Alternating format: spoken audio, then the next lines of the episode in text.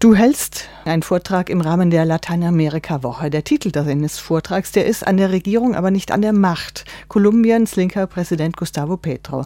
Ja, bei diesem Titel, da klingt ja schon so ein bisschen äh, Skepsis durch, dass er vielleicht doch nicht so viel verändern kann, wie er vielleicht will. Oder höre ich das da falsch?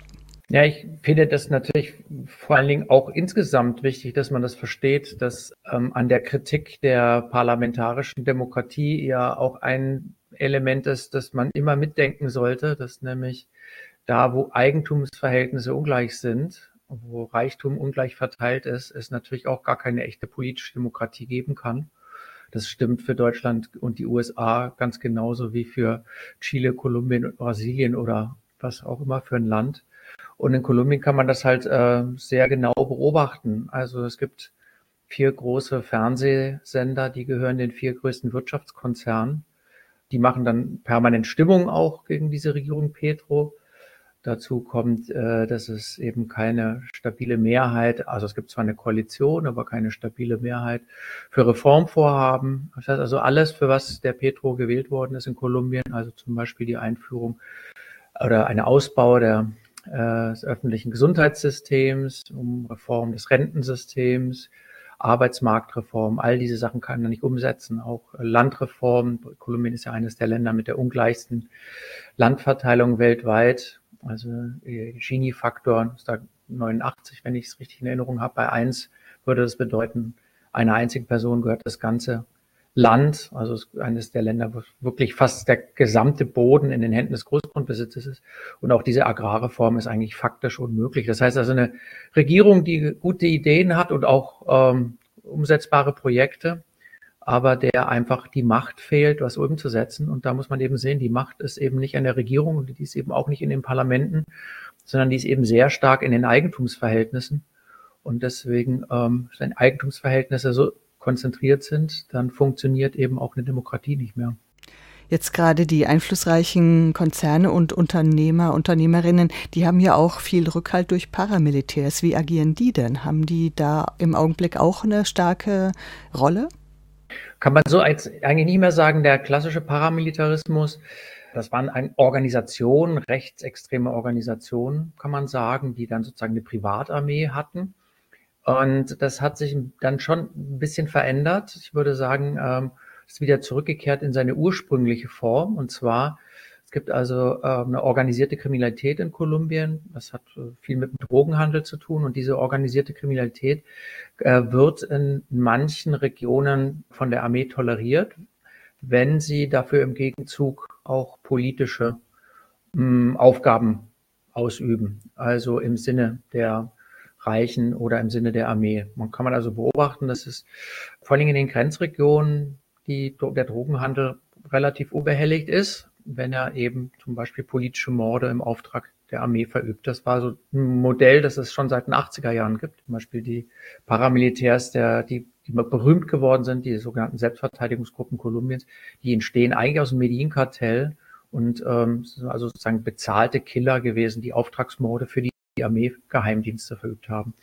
Ähm, genau, und äh, so würde ich sagen, ist das äh, heute schon auch. Also es gibt nach wie vor Regionen, wo die organisierte Kriminalität das Sagen hat.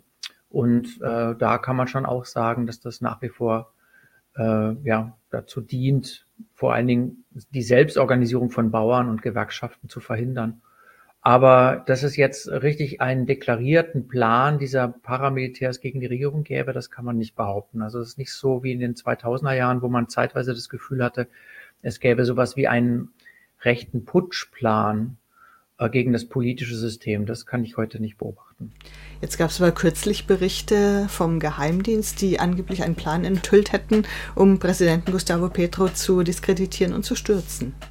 Naja, diskreditieren tun sie ihn ja die ganze Zeit. Also das ist ja wirklich, äh, seitdem er gewählt worden ist, kann man das beobachten, was es also äh, mit allen äh, Möglichkeiten gegen diese Regierung vorgegangen wird. Das heißt also, es werden Falschnachrichten verbreitet, es werden Sachen skandalisiert, die eigentlich kein Skandal sind. Also zum Beispiel die Vizepräsidentin reist oft im Armeehubschrauber, weil sie Todesdrohungen erhalten hat. Das wird dann skandalisiert, dass sie nicht das äh, Auto benutzt, was billiger wäre, oder dass sie äh, eben auch jetzt in, einem, in, einer größeren Unterkunft wohnt, wird skandalisiert, was sonst nie ein Thema ist, dass Politiker in, in Häusern, in größeren Häusern wohnen. Da muss man wissen, dass die Francia Marquez, die jetzt Vizepräsidentin ist, ist eine Schwarze, die früher Hausangestellte war. Und äh, das wird also dann in dem Zusammenhang ganz groß skandalisiert von den Medien.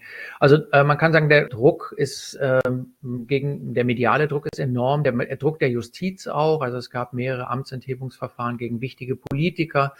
Da kann man also wirklich sagen, da werden alle Steine in den Weg gelegt. Es gab auch Äußerungen von pensionierten Militärs, äh, die gesagt haben, dass sie bereit wären, äh, diese Regierung zu stürzen, weil sie Vaterlandsverräter wären oder Kommunisten oder was auch immer. Aber also zumindest dieser, dieser Plan, dieser konzertierte Plan von Paramilitärs gegen die Regierung habe ich, äh, als ich zuletzt, ich bin jetzt auch schon einige Monate jetzt wieder her, seitdem ich in Kolumbien war, aber da war das jetzt nicht das größte Thema. Ich glaube, also ein offener äh, Umsturz, der hat ja auch dann für die politische Rechte auch Kosten. Also da sammelt sich dann doch auch viel öffentliche Meinung auf der Seite der, der, der Opfer. Deswegen ist also gar nicht so gut, so einen Putsch dann durchzuführen. Was in der Regel eigentlich viel besser funktioniert, ist die Reformprojekte so verhungern zu lassen. Und da muss man ja sagen, hat die lateinamerikanische Rechte ja lange Erfahrungen mit. Ähm, Paraguay zum Beispiel ähm, wo es eben auch mal einen, einen armen Pfarrer an, als Präsident gab. Den hat man also praktisch von Anfang an so unter Druck gesetzt, dass er kein einziges Reformvorhaben umsetzen konnte. In Guatemala bahnt sich das jetzt auch an. Da hat man ja der stärksten Partei äh, sogar das Fraktionsrecht entzogen, damit man eben den Politikwechsel verhindert. Und ähm, so ähnlich würde ich das auch für Kolumbien sagen. Sowas ist ja auch sehr knifflig, gerade bei einem linken Präsidenten, der ja auch viel Rückhalt von sozialen Bewegungen hatte, jetzt gerade im Wahlkampf ähm, und dass er gewählt wurde. Hat er abgenommen, auch genau dadurch, was du beschreibst?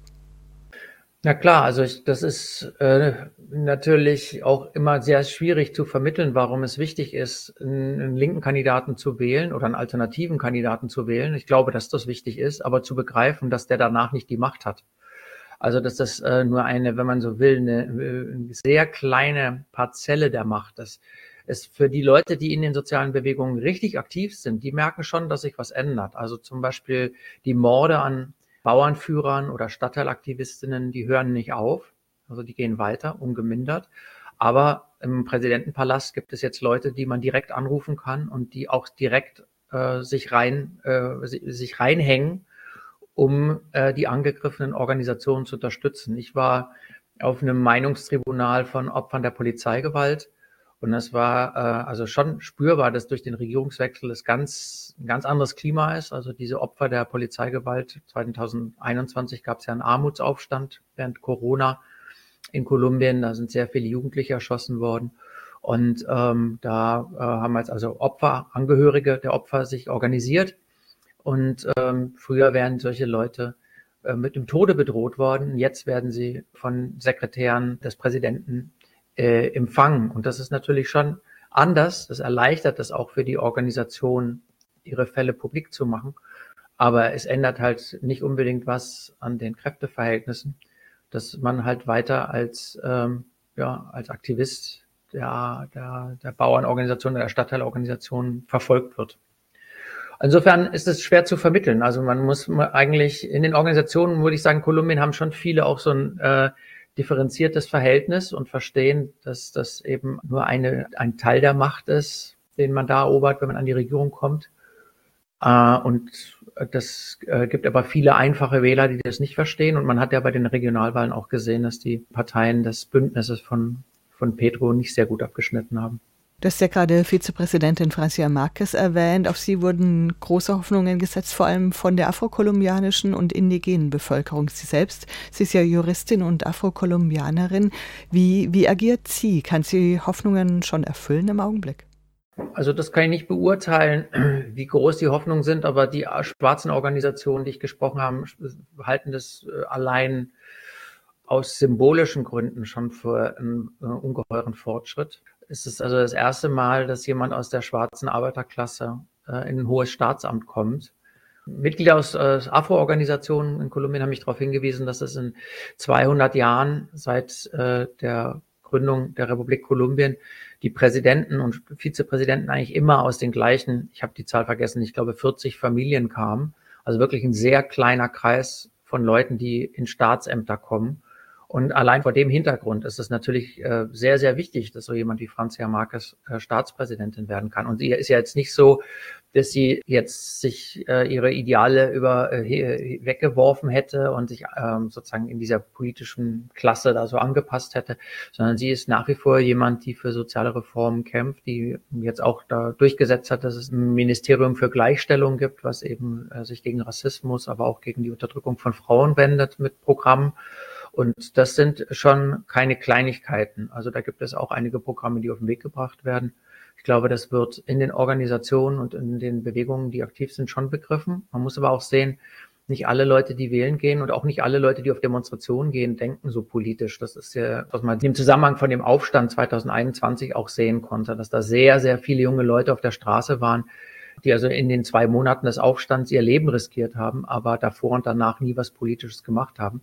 Und das ist schon auch ein Riesenproblem, dass die natürlich das nicht unbedingt erkennen können, sondern sagen werden, es hat sich gar nichts geändert. Kolumbien wird ja immer wieder als gespaltenes Land bezeichnet. Es gab viele sehr heftige bewaffnete Konflikte in den letzten Jahrzehnten, verschiedene Guerilla-Gruppierungen. Gustavo Petro war selbst früher mal Guerillero. Wie sieht es jetzt aus zwischen den verschiedenen Guerilla-Gruppierungen und der Regierung Petro? Also vielleicht muss man zunächst mal sagen, das mit dem Gespalten ist natürlich richtig, aber die Spaltung hat natürlich was mit einer sozialen Spaltung zu tun. Ne? Also, dass da Guerillagruppen entstanden sind in den 60er Jahren, hat was mit der extremen Ungleichheit zu tun und auch mit der ungeheuren Gewalt, mit der die äh, politische Oberschicht vorgegangen ist gegen soziale Proteste. Und solange sich diese an diesen Ungleichheitsverhältnissen nichts Entscheidendes ändert, wird auch die äh, Gewalt aus dem Land nicht verschwinden. Es kann sein, dass sich die Gewalt dann aus der politischen Ebene mehr in die Richtung organisierte Kriminalität verlegt, wie das zum Beispiel in Mittelamerika der Fall war. Das in den 80er Jahren, die Guerillas sind da demobilisiert worden. Die äh, Todesraten und Mordraten sind aber nicht runtergegangen, weil dann einfach die ähm, kriminellen Organisationen sozusagen mh, mm, ja ähm, diese diese soziale Spaltung des Landes auf andere Art und Weise zum Ausdruck bringen. Und deswegen, also kann man sagen, ist, ist ja ein Teil der kolumbianischen Guerilla in den 2016 demobilisiert worden. Das waren also die FARC, die kommunistische Guerilla. Da würde ich sagen, da sind viele Gruppen zu den Waffen zurückgekehrt. Da würde ich aber behaupten, das sind eher sowas wie Kriegsunternehmer, also Leute, die mit der die Kontrolle von Territorien, mit Drogenhandel Geld verdienen also äh, kaum politische oder keine politische Ziele mehr verfolgen. Die einzige Guerilla-Organisation, die noch ein politisches Projekt verfolgt, ist die ELN, die älteste Guerilla Lateinamerikas, sehr stark befreiungstheologisch geprägt, also von linken Basiskirchen, teilweise eben auch vom, ja, vom äh, kubanischen Sozialismus äh, stark beeinflusst. Und die ELN verhandelt äh, mit der Regierung Petro gerade im unter anderem Mexiko, Venezuela und Kuba in äh, Verhandlungsrunden gerade hat eine neue Etappe begonnen. Da würde ich sagen, ist die Einigkeit äh, nicht so klein. Also zwischen der Regierung und, und der Guerilla mag es an praktischen Fragen Widersprüche geben. Aber eigentlich in der Analyse das, was sich sozial ändern müsste, gibt es keine großen Widersprüche.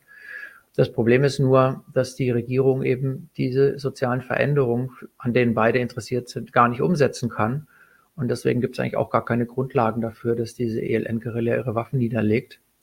Dauerhaft. Im Moment gibt es einen Waffenstillstand. Ähm, aber muss man auch sagen, die Armee und die Guerilla sind ja gar nicht die einzigen Akteure dieses Kriegs, sondern eben, das haben wir vorhin schon mal gehört, diese paramilitärischen Gruppen also eigentlich die Vorfeldorganisation von Viehzüchtern und ähm, von Militärs agieren in verschiedenen Regionen weiter gegen die Guerilla. Und in diesen Gebieten gibt es dann auch Kämpfe oder in diesen Gebieten, Gebieten werden dann eben auch Bauernführer umgebracht. Also insofern diese Vorstellung, dass die Macht äh, in der politischen Sphäre ist und von der Regierung aus diese Probleme gelöst werden können, die ist halt einfach falsch. Das zeigt sich auf ganz, ganz vielen Ebenen in Kolumbien. Wer nicht über die Eigentumsfrage redet, hat eigentlich schon verloren. Die Regierung Gustavo Petro ist jetzt seit einem Jahr an der Macht. Was denkst du, was sind in der nächsten Zukunft die größten Schwierigkeiten? Mal abseits von den Eigentumsverhältnissen, über die wir ja schon sprachen. Das größte Problem ist, dass er eigentlich kaum eine Reform umsetzen kann, die wichtig wäre. Also die äh, Sozialreform, zum Beispiel die Gesundheitsreform, das ist ja ein gutes Beispiel, das muss man vielleicht auch mal so ausführen. Kolumbiens Gesundheitssystem ist komplett privatisiert worden in den 90er Jahren. Der Staat zahlt zwar Krankenkassenbeiträge, aber die Krankenversicherung und äh, die Krankenhäuser sind fast alle äh, gewinnorientierte Unternehmen und das heißt also viel Finanzkapital auch aus dem Ausland in diese Branche reingeflossen. Wenn man das jetzt wieder überführen will in ein stärker vom Staat bestimmtes oder beeinflusstes Gesundheitssystem, dann verhindert man sozusagen die Gewinne dieser Gesundheitskonzerne. Und dagegen leisten die natürlich erbitterten Widerstand. Das ist auch der Grund gewesen, warum die Koalitionsregierung von Petro schon äh, im Frühjahr dieses vergangenen Jahres äh, zerbrochen ist nach wenigen Monaten. Also er hatte sehr erfolgreich eine breite Koalition erstmal aufgebaut und ist dann ähm, diese, diese Koalition ist ihm in dieser Frage zerbrochen, als er versucht hat, diese Gesundheitsreform durchzusetzen. Und ich denke, dass das das Hauptproblem ist, dass er eigentlich im Moment ein paar Sachen an Fonds verwalten kann. Also sie haben einen ganz akzeptablen nationalen Entwicklungsplan aufgestellt, das ist sozusagen wie ein Haushaltsplan über die Mittelverwendung. Da sind andere Akzente gesetzt worden, die Indigene und Bauern, Kleinbauern stärken. Aber äh, alle wichtigen Arbeitsmarkt- äh, und Sozialreformen sind im Parlament blockiert. Und äh, man kann eigentlich nicht sagen, wie es es lösen könnte. Also solange eben die großen Vermögen in Kolumbien so viel politische Macht besitzen, lässt sich dieses Problem nicht aufbrechen, weil es unvorstellbar ist, eine Zweidrittelmehrheit oder eine 65 Prozent Mehrheit im Parlament zu bekommen, wenn alle Medienkonzerne gegen einen arbeiten. Wie soll das gehen? Also da sieht man, glaube ich, ganz deutlich, dass die Eigentumsverhältnisse soziale und demokratische Reformen in Kolumbien verhindern. Du hast jetzt mehrfach diese Eigentumsverhältnisse angesprochen und als Hindernis bezeichnet und die angehen. Wäre da was möglich? Ja, wie soll das funktionieren? Also eine Agrarreform wäre ja ein Beispiel, um zu verteilen. Wenn Land ungleich verteilt ist, dass es man es gleicher verteilt. Aber wenn äh, die Gegenseite sagt, dass sie dann bereit ist, äh, den Bürgerkrieg zu deklarieren, wie will man dann eine Agrarreform machen?